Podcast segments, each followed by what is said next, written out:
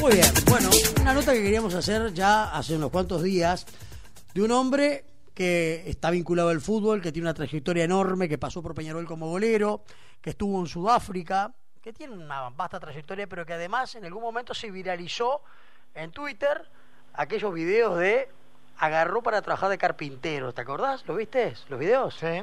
Bueno, es un placer saludar a Juan Guillermo Castillo, eh, a quien tenemos del otro lado, actualmente trabajando en el cuerpo técnico de Diego Forlán. Juan, bienvenido a Fútbol por Galaxia, ¿cómo estás? Buenas noches, ¿cómo andan? ¿Todo bien? Muy bien, un gusto tenerte con nosotros, ¿eh? Bueno, el gusto es mío, vamos arriba. Bueno, eh, Juan, empiezo por lo primero, ¿no? Aquellos videos que se viralizando, vos trabajando de carpintería. sí, Y sí, cuando digo me vos da es vos, bien. porque Diego solamente patea la pelota. No, Diego ahí me estuvo ayudando, tuvimos toda la mañana ahí con, con él armando las las paredes que fueron realmente muy muy sustanciosas, muy funcionales en, esta etapa de, primeras este primeras fases de entrenamiento donde los jugadores no se podían no se podían pasar la pelota y bueno la verdad que le dimos una utilidad importante y no- nos, vinieron de novela y bueno digo es- todo el cuerpo técnico este, ese- esa, mañana y es un poco de parte de la tarde organizando en los aromos. Bueno, Diego me ayudó a mí en el armado de las paredes y bueno, después los demás profes este y, todo el cuerpo técnico estuvo organizando la parte del nuevo gimnasio que ahora también le estamos dando un provecho impresionante y bueno, la verdad que tuvo una li- fue una linda jornada. Sí, eh, Juan. uno imagina, perdóname Marcelo, pero lo que pasa es que en el Twitter al único que pusieron a trabajar fue a vos. El resto no aparecía y vos quedaste Pero lo que con pasa es que, ¿qué pasó? Nos sacamos la foto con Diego y ta, eh, Diego, imagínate, la sube él al Instagram y al Twitter y llegó hasta Groenlandia. Entonces, ta, yo, yo, yo me fui preparado con ropa de trabajo, Diego estaba eh, un poco eh, diferente, entonces está... Eh, si bien obviamente fui el que más metí ahí, pero en el sentido de que está, que yo tengo maña para, para, para el armado de las cosas y bueno, tengo buena buen bricolage, por decirlo de una manera, este, pero tal, Diego obviamente me, ayudó pila ahí y lo armamos, eh, lo armamos rápidamente. Juan, Marcelo Sansón te saluda, ¿cómo te va? ¿Cómo andás? ¿Cómo estás? ¿Todo bien? Bien. Eh, ¿Cuál era o cuál es el, el objetivo de, de- de eso que se armó? Vos decías, eh, construimos paredes, pero ¿para qué trabajo específico sirve todo lo que ustedes hicieron ahí?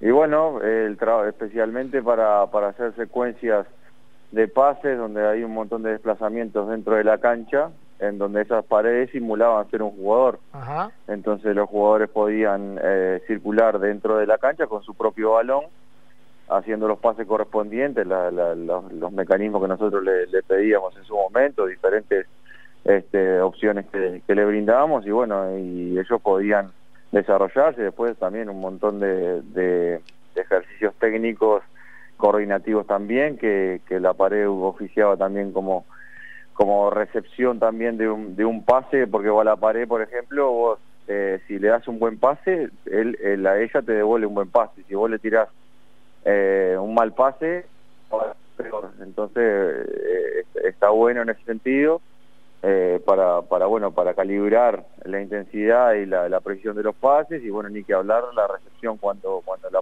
la pared te devuelve el pase.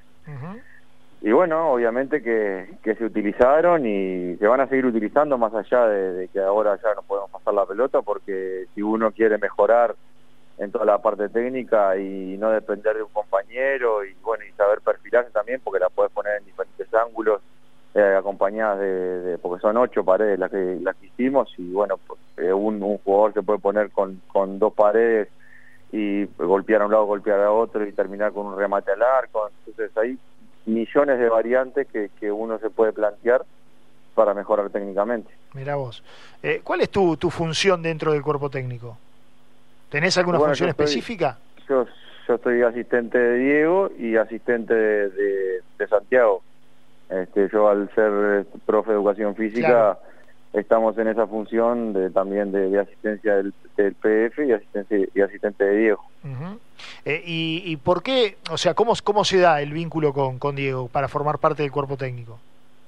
Y bueno, en realidad este, Diego me llamó por diciembre, eh, allá por mediados de diciembre, eh, ya habíamos tenido contacto con Diego. Obviamente hemos tenido contacto eh, a lo largo de los años siempre, pero eh, en, este último tiempo Diego estaba organizando el tema de la, de la despedida y bueno, habíamos hablado bastante seguido, bueno, de, cómo iba a ser y la, la, organización y demás. Y bueno, puntualmente ese día que me manda un mensaje por, por WhatsApp que quería hablar conmigo, imaginé que, que iba a ser este algo relacionado con la despedida. Pero bueno, me pareció raro igual de todas maneras y bueno, yo justo estábamos de vacaciones con mi familia en, esa época y, y me le digo, oye, cuando llegue al hotel, porque donde estaba no tenía buena recepción, este, te aviso y hablamos tranquilos. Y bueno, cuando me llama, cuando yo vuelvo al hotel y me llama, este, y ahí me cuenta, mira Juan, estoy cerca de ser el, técnico de Peñarol, este, estoy armando así el cuerpo técnico así de esta manera, así así, y bueno, me gustaría que formaras, que, parte del cuerpo técnico. Entonces está, eh, obviamente que, que me encantó la idea y bueno, yo ya, ya tenía este, ya armado para este año otra otra función en, en, otro club este, de primera y bueno tuve que que, bueno, que hablar con, con la persona que ya teníamos todo arreglado para, para esa función y bueno, este, ni que hablar que entendió por, por las circunstancias y, y bueno, eh, le, le di lo que le, lo que a Diego y, arrancamos juntos. Más allá de que después este con Diego compartimos un montón de, tenemos un montón de coincidencias desde lo familiar, porque él este, tiene una hermosa familia que lo ha acompañado a lo largo de toda, de toda su carrera, en todo sentido lo ha apoyado, lo mismo es, mi caso, también tengo mi familia que ha estado atrás mío y me ha ayudado pila, mis padres, mi señora, ni que hablar mis hijos que me acompañaron, que nos acompañaron a todos lados, que viajaron de país en país, cambiando de colegio de un lado para otro, bueno. Eh, Diego y, yo somos generacionalmente casi del mismo año, eh, tenemos una misma perspectiva en cuanto a la mejora y el perfeccionamiento individual este, y, al, esfuerzo que hay que tener para mejorar en cuanto a lo físico y, volcarlo a, la parte futbolística y técnica, o sea que mantenemos muchas coincidencias y bueno, y la estamos intentando transferir ahora como desde otro lado. y, en el puesto específico eh, que vos este, defendías, ahí no te metes, ahí está el entrenador de arqueros. No, eso fue una de las cosas que quedó claro al principio en esa primer en esa primer llamada telefónica, digamos, en esa llamada telefónica que, que, se, me hizo Diego cuando llegué al hotel. Me dijo, mira, no vas a ser el, entrenador de goleros, eh, eso lo va a hacer, eh, lo va a seguir eh, haciendo Oscar Ferro y, y, y obviamente yo estuve de acuerdo, no, este, aparte no, no me lo planteó de esa manera, me lo planteó primero como, asistente técnico de él y, y después obviamente me aclaró esa situación, más allá de que, de que yo estoy a disposición y para ayudar a, quien me lo pida y así se lo, se lo manifesté a, al gallego porque tengo una gran relación con él en cuanto a que si él precisa que yo le dé una mano se la voy a dar sin ningún tipo de problema. ¿Extrañar los tres caños? Es extraña, sí, a veces extraña, eh, a veces pensás de que de que te puede dar para seguir jugando y que tenés ganas de atajar, de, atajar yo qué sé. Eh, se te pasan cosas por la cabeza, decir, bueno, si, si yo hubiera si hubiera tenido lo, no, no los cuidados, sino eh, toda la información y, y, digamos, la profesionalización que hay hoy en estos últimos años que, se ha tenido en cuanto a, las ciencias del deporte. Si yo la hubiera tenido de joven, quizás eh, hubiera jugado tres o cuatro años más, eso sin lugar a dudas, porque no hubiera cometido una animalada en cuanto a entrenamientos y a exigencias que, que uno hizo por por querer mejorar. Este, pero bueno, eh, igual de todas maneras no me quejo porque jugué hasta los 41 años y y la verdad que este, fue, fue una hermosa carrera. Sí, a eso iba, ¿no? Vos tenés una carrera extensa. Eh, te iba a preguntar qué es lo que te dejó, o sea, qué te faltó en el fútbol, y por ahí me quedo con esto último, no haber seguido dos o tres años más en la carrera, pero después en el resto has conseguido prácticamente todo, ¿no? No, este, la, carrera me dejó un montón de cosas, experiencias, aprendizajes, eh, de, lo bueno y de lo malo, de, pasé de todo, de, todo, de lo, más lindo hasta lo más feo. Eso este, me, tocó vivir de, todas. Y, bueno, eh, sinceramente, no sé, lo, único que así que, que, me puedo reprochar es no, no haber ido al Mundial de Brasil que hice toda la, la, eliminatoria hasta el último partido de, es de Jordania y bueno, me quedó como ese sin sabor de, bueno, decir, bueno, también mi última mi última situación con la selección eh, haberla terminado con un mundial que hubiera sido como un broche de oro. Pero está es un corolario una frutillita que bueno está no me no pude dar el gusto.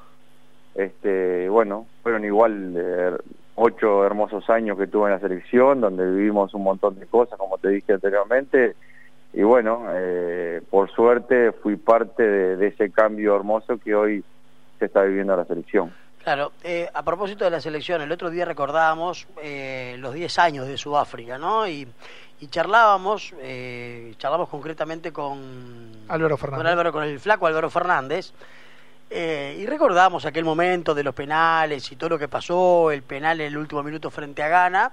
Y obviamente que uno no deja de, ver en la imagen a Juan Castillo que se desploma. ¿no? Mm. Eh, ¿Qué te pasó, Juan? Porque hoy tengo la chance de preguntártelo a vos. Eh, ¿Qué fue la emoción que te invadió y que ¡pac! te, te, te, te desvaneciste momentáneamente? Sí, en realidad vamos a aclarar porque todo el mundo dice desmayo, desmayo y bueno, he tenido que, aclararlo un montón de veces. Claro, tropezón capaz que fue. Eh, no, no, fue un tropezón, fue, me desvanecí, digamos, no me desvanecí, me descompensé, porque en realidad, en definitiva, te voy a contar cómo fue la situación. Yo había visto a, Guiana eh, patear dos veces anteriores en el Mundial y había venido y había pateado con una clase tremenda, el arquero para un lado y la pelota para el otro, y el otro penal lo mismo. Había pateado diferente al diferente palo y el arquero ya se había jugado este, al otro palo. Entonces, eh, bueno, nos cobran el penal sobre la hora y dije, bueno, trae, es hora de armar la valija o volver para Uruguay. Entonces, entre esa tristeza y bueno, y el que el muchacho este que le, pega para guerra y, bueno, la alegría de poder seguir con vida en, el Mundial, bueno, las emociones fueron tan, dramáticas en ese momento que bueno, este se me nubló la vista, se me aceleró el corazón y bueno, se me, se me aflojaron las piernas, pum, ahí está, caigo al piso. pero bueno, yo no nunca perdí la conciencia de dónde estaba. Eh, me atendieron rápidamente ahí. recuerdo que el primero que estaba al lado mío fue Belsa y, bueno, enseguida llamó a, a Pan y bueno, empezó a atender este eh, Walter rápidamente y bueno, en cuestión de 3, 4 minutos, máximo 5, no, sé, más o menos fue eso, eh, ya estaba ahí de nuevo y bueno, seguir disfrutando de lo que de lo que siguió después. Juan, eh, me quedé con una frase, porque además lo repetiste un par de veces hace un ratito, eh, y de repente por ahí jóvenes que nos pueden estar escuchando, proyectos de arqueros o, chicos que quieren ser este, futbolistas, eh, te escucha vos que, que, estuviste en la selección, que fuiste mundialista, que estuviste en un grande, que, que que estuviste en Colombia, que estuviste mucho tiempo este, en ese país, en Chile, en México, pero vos dijiste, eh, me pasaron muchas cosas feas. Eh, ¿qué, te pasó para que de repente gente que pueda estar escuchando este, pueda saber que no es capaz, no es fácil este, llegar a coronar una carrera como la que vos coronaste, porque en el medio hay piedras y hay complicaciones? Y bueno, eh, cosas feas hay un montón dentro de esta profesión. Eh, una de las cosas feas son las lesiones. Eh, y bueno, yo tuve un montón de lesiones que por suerte eh, las supe sortear de buena manera porque tuve una constancia, me las personas que, que por suerte estaban a mi alrededor para hacer la recuperación me ayudaron mucho y bueno, yo era muy metódico a la hora de, de las recuperaciones, muy, este, ¿cómo decirlo?, eh, estaba arriba de las situaciones, estudiaba mucho de, las lesiones para, bueno, para buscarle la vuelta para que la recuperación eh, la pueda hacer en el menor eh, tiempo posible. Esas son, son situaciones feas. Después, relacionamientos con, con los empresarios que a veces no son este, los más adecuados con respecto a, lo que uno es como jugador, porque ellos muchas veces velan por sus intereses y no tanto por lo del jugador, esas son cosas que me tocaron vivir particulares que bueno, que, me, sirvieron como aprendizaje. Y después de los deportivos, eh, técnicos que, que, bueno, que te dicen una cosa, que te dan una palabra y después no la cumplen. Eh, situaciones deportivas, por ejemplo, de, no ganar partidos, de perder finales, de tener un descenso. Eh, son esas cosas feas que uno se tiene que, son frustraciones que uno tiene que levantarse, lo mismo cuando te comes un gol, eh, se te escapa la pelota y va para adentro, se te va por, por entre los caños y, bueno, y sabes que, que tu error influye en, en todo porque el error tuyo es el 99% de las veces gol y puede condicionar muchas veces el resultado de un partido y o de un objetivo. eh, eh, ¿eh? o de un objetivo no un objetivo claro de un objetivo obviamente obviamente. Entonces este así como como te mencionaba hoy lo de lo de lo del mundial de, Brasil. Fue justamente en el año de, Peñarol en la mi segunda parte donde tuve un mal semestre en el primer semestre con del 2013 yo me recupero para el semestre del 2014, ya había levantado mi nivel. Y bueno, no me dio para que el, que bueno, que el maestro siguiera confiando en mí y me llevara al Mundial, porque yo después me fui para Colombia y, fui figura de nuevo en Colombia, o sea que eso, digamos, hubiera seguido de la misma manera. Pero bueno, son, eh, son esas amarguras que, que, a veces tiene el fútbol y bueno, hay que saber saber eh, pasar la página y seguir para adelante. A veces te hace más difícil, te, te cuesta un poquito más de tiempo, algunas cosas, superarlas y bueno, pero bueno, hay que esto es tan dinámico lo del fútbol que no te permite tampoco estar este, recriminándote mucho, entonces hay que hay que darle para adelante. Eh, Juan, eh, algo importante, vos dijiste levanté mi nivel en el segundo semestre del 2014 y el maestro mm, se ve que no hice las cosas bien para que volviera a confiar en mí. Eh, ¿Lo charlaste con el maestro? ¿Te has cruzado, me imagino, con el maestro Tavares? ¿Has hablado del tema o el tema ya quedó eh, sellado y nunca más se tocó.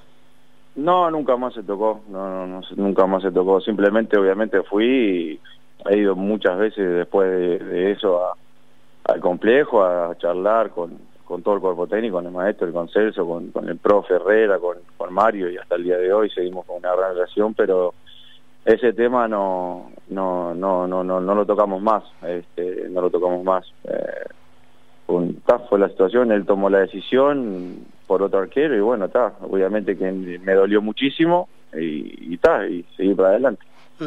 Eh, dijiste en mi carrera me tocaron malos empresarios o por lo menos algunas experiencias negativas con empresarios. Eh, acá hemos tenido algunos jugadores que han manejado también sobre algunos empresarios.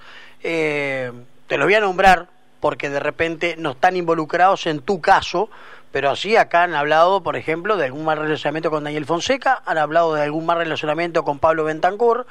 Este, te pregunto si alguno de estos dos te tocó tenerlos, hablo de estos dos empresarios, ¿te tocó tenerlos en tu carrera o fue una mala experiencia con otro empresario? Mm, fue con otro, pero sí tuve experiencias con, con uno de los que mencionás. Pero ta, no, no voy a ahondar mucho en detalle. No, no, tranquilo. Eh, la cuestión acá con los empresarios y, bueno, lamentablemente esto del fútbol, eh, el negocio del fútbol eh, ayuda a que, la avaricia eh, le, pueda a las personas, ¿no? Porque se dan situaciones que, que en poquito tiempo vos podés ganar mucho, mucho dinero siendo empresario. Y, y, no se dan cuenta que la gran mayoría de los empresarios que el más importante en esto del negocio es el jugador y el que más tiene que ganar es el jugador. Y lo y como dictamina FIFA, el porcentaje para el para los empresarios es el 10%. y, y los que han perdido últimamente en todo este negocio han sido mayormente los clubes. Porque obviamente el jugador ha perdido, este, pero a su vez estos empresarios que te dicen, ta, eh, te sacan parte de, de, lo que es tu pase, pero bueno, después te, te dicen, bueno, vas a ganar un montón de dinero, este, pero más allá de eso no te dan lo que te corresponde.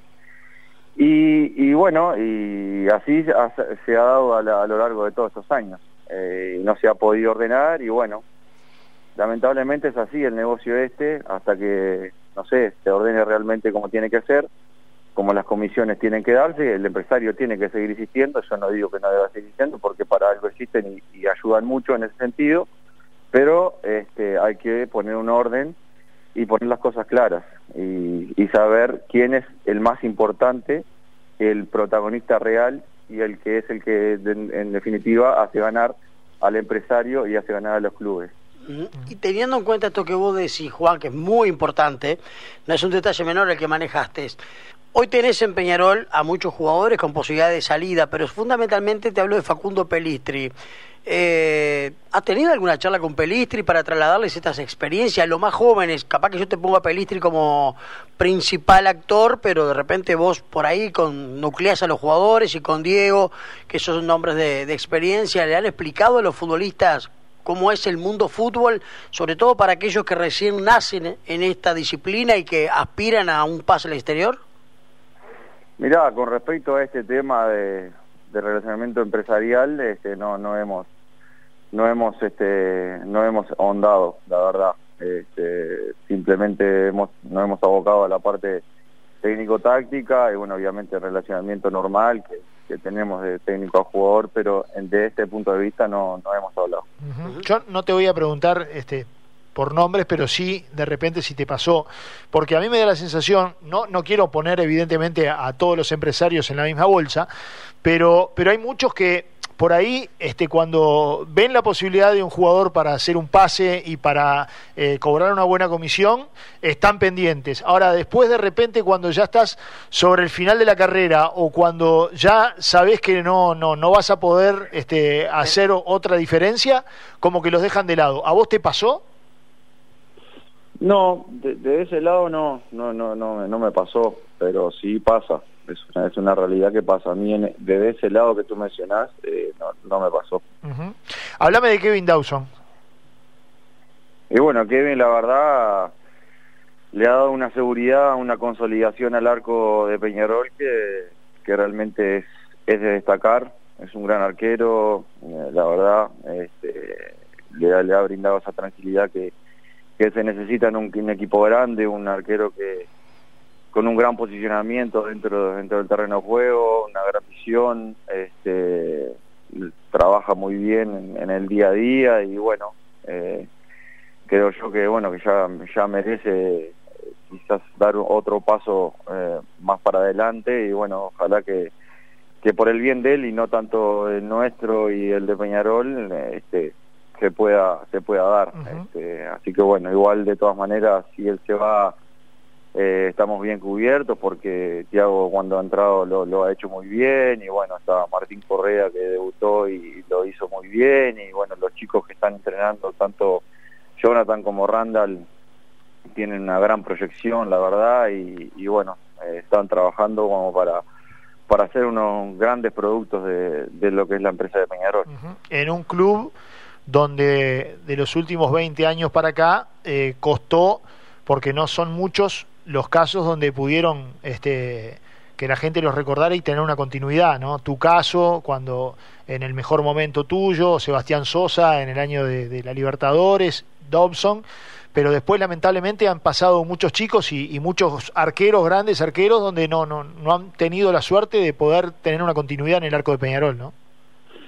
Sí, sí, eh, pasa que obviamente que el arco de Peñarol eh, es un arco pesado, ¿no? Y hay que estar bien aplomado y, hay, y se dan un montón de situaciones que te marcan para bien o para mal y bueno, y no hay obviamente que paciencia. Eh, entonces hay que estar bien aplomado, como te digo, y este bien aconsejado también y, y bueno, con ese entrenamiento mental que se necesita este, a lo largo de los años y bueno, esa, esa experiencia que, que se necesita también en el arco para, para bueno, cuando te toca la oportunidad, este, estar preparado. Y bueno, a nosotros nos tocó y lo pudimos hacer bien y otros otros compañeros no lo pudieron hacer y tuvieron que ir y bueno, son circunstancias que se dan. Eh, Juan, vos fuiste figura en el arco de Peñarol en tu primera llegada al equipo previo a la partida creo que a Botafogo eh, tuviste una campaña excepcional en Peñarol en un equipo que por ahí no jugaba del todo bien y donde la gente gritaba en las tribunas que se vayan todos, que, se vayan todos, que quede Castillo solo. Eh, vos como jugador, ¿qué sentías escuchar que la tribuna tenía un respaldo total y absoluto hacia tu persona, sin embargo un repudio al resto del equipo? Mira, lo que pasa que este, eso fue en el segundo semestre del 2007, porque mm, nosotros con Gregorio, que, que, fue lo previo a esa, a esa situación que mencionás, eh, habíamos perdido las dos finales con Danubio, en, de la apertura y de clausura. La primera la perdimos 4 a 1 en el estadio y después la otra íbamos ganando y empatamos y perdimos por penales. Eh, en esa mitad de año 2007 vamos a la liguilla y bueno, no, no salimos campeones, pero la cuestión en ese momento era que había que reforzar simplemente el equipo que ya estaba, porque realmente Gregorio lo tenía muy consolidado y simplemente con dos, tres jugadores que se sumaran al equipo, ese equipo de Peñarol en particular, eh, no tengo la menor duda que, salía campeón en el siguiente año. Eh, bueno, las decisiones dirigenciales optaron por porque Gregorio se fuera y, trajeran a Matosas, que, había salido campeón con Danubio, que obviamente tenía todos los créditos como para ser técnico de Peñarol, pero optó por traer 15 jugadores nuevos y, ahí en, tan poco tiempo amalgamar toda una estructura en un equipo de Peñarol realmente se hace muy difícil. Y bueno se vivió lo que lo que ustedes ya ya, ya saben y, me tocó vivir a mí. No no no no pudimos rendir lo que lo que Peñarol necesitaba en su momento. Y bueno eh, se dio esa situación en varios partidos y, y, y yo estaba inmerso en eso más allá de que reconocía eh, el eh, digamos del reconocimiento valga la, redundancia de toda la afición de, de, toda la hinchada de Peñarol este, también estaba inmerso en una situación muy difícil para, para mis compañeros y para todos en realidad para Peñarol que no, no, estábamos consiguiendo estar en la pelea del campeonato y salir campeones. Es una realidad y es un, es un sufrimiento que se vive en, en, el día a día, en la semana. Claro, al, fin de semana y no estar peleando el campeonato para Peñarol es siempre un sufrimiento. Claro, yo imagino que desde lo personal, para un futbolista de tu trayectoria, que una hinchada entera te respalde a pesar de los malos resultados, tiene que ser una satisfacción personal porque la tranquilidad de que vos, como guardameta, haces las cosas bien. Y cuando hablabas de Dawson, yo la verdad me preguntaba, digo, ¿se habrá visto reflejado en el que el Castillo del 2007-2008, donde fue figura en Peñarol? Pero también está esa incomodidad donde ves que tus compañeros se van con la cabeza gacha y que la tribuna los está silbando, ¿no? Sí, yo no sé si, no, digamos, cuando era chico, me acuerdo de chiquitito, Dawson, en 2007 era, era bastante chico, si se acordará de eso, este, pero bueno, eh, la cuestión es que está. pero se lo decís vos, ahora decís, mirá que antes que vos seas figura, fui figura yo, ¿eh? No, para nada, todo ese tipo de cosas ni a palo, eh, eh, a mí me causa gracia, por ejemplo, en su momento me causó gracia, este por ejemplo, Josema, cuando yo fui compañero de él en, en Danubio, que debutó, debutó conmigo él, me dice, Juan, yo estaba en la tribuna de la Amsterdam gritándote eh, que Castillo se quede solo, y, y, y yo me moría de la risa, y así como él, un montón de gente que, que me, por ejemplo, un cirujano ahora que me tuvo que tratar en, eh, me, hizo una, una cirugía en, eh, en, un corte en la frente que me hice, me dice, oh, yo estaba en la tribuna cuando te cantábamos que Castillo quede solo, y así un montón de situaciones más. Y bueno, así como te estoy explicando lo, lo, que me estás preguntando, se lo decía a ellos también. Claro. Está, es así. Gracias. Sí, sí. Bueno, sobre el final ya, Juan, para no quitarte más tiempo, ¿qué le ves a, a Diego como entrenador? Y bueno, Diego, obviamente, tanto él como yo somos eh, con muy poquita experiencia desde del lado del entrenador, pero con mucha experiencia de jugadores. Y Diego, la verdad, tiene una tranquilidad, un aplomo para para manejar situaciones que, que bueno, que, que la verdad que, que no, es que sorprenda, sino que, eh, digamos, es gratificante para para bueno saber manejar eh, la presión de un equipo como, como lo es Peñarol, que, realmente es complicada y que ayuda también al ambiente a bueno que todos estemos eh, en una en una misma sintonía y podamos trabajar este con tranquilidad más allá de que obviamente somos conscientes todos eh, todo el cuerpo técnico de, la responsabilidad que tenemos enorme por delante el desafío que tenemos. Y bueno, y él le toca ser el, el líder, el capitán de, este barco, este, intentando nosotros apoyarlo a morir para, para bueno, que entre todos construyamos un, un gran un gran club, digamos, seamos un cuerpo técnico acorde a, a, lo que estamos, lo que nosotros pretendemos. Juan, en el cierre, eh, previo a la salida al aire, te comenté de un proyecto que estamos, me imagino que te vas a poner los guantes para ese proyecto, para un desafío, ir a comer un asado, divertirte y, volver a atajar, ¿no? bueno, ya me estás poniendo con, en compromiso al aire ahora. No, yo te, yo te nombré a uno, me dijiste, ni a paro lo agarrás que se va para afuera. No lo voy a nombrar al aire porque lo hablamos fuera. Pero tenemos que buscar un rival, evidentemente, ¿no? Y bueno, sí, está, tenés que encontrar un rival y bueno, organizamos organizamos así un sábado para, para ir entonces. Bueno, bárbaro, Juan. Eh, la verdad que fue un placer charlar contigo, espero te hayas sentido cómodo, nosotros disfrutamos mucho de la nota y bueno, seguiremos seguiremos charlando, si, si, si a vos te parece bien, este cuando empiece a rodar la pelotita y seguir conversando de, de fútbol que tanto nos apasiona. ¿eh? Dale, espectacular, quedamos así. Bárbaro, Juan, un abrazo muy grande. ¿eh? Dale un abrazo, que pasen bien. Señores, Juan Guillermo Castillo con nosotros en Fútbol por Galaxia, linda nota, lindos testimonios, eh, buenas frases que ha dejado hoy eh, uno de los integrantes del cuerpo técnico del Club Atlético Peñarol eh, de Diego Forlán en el equipo aurinegro.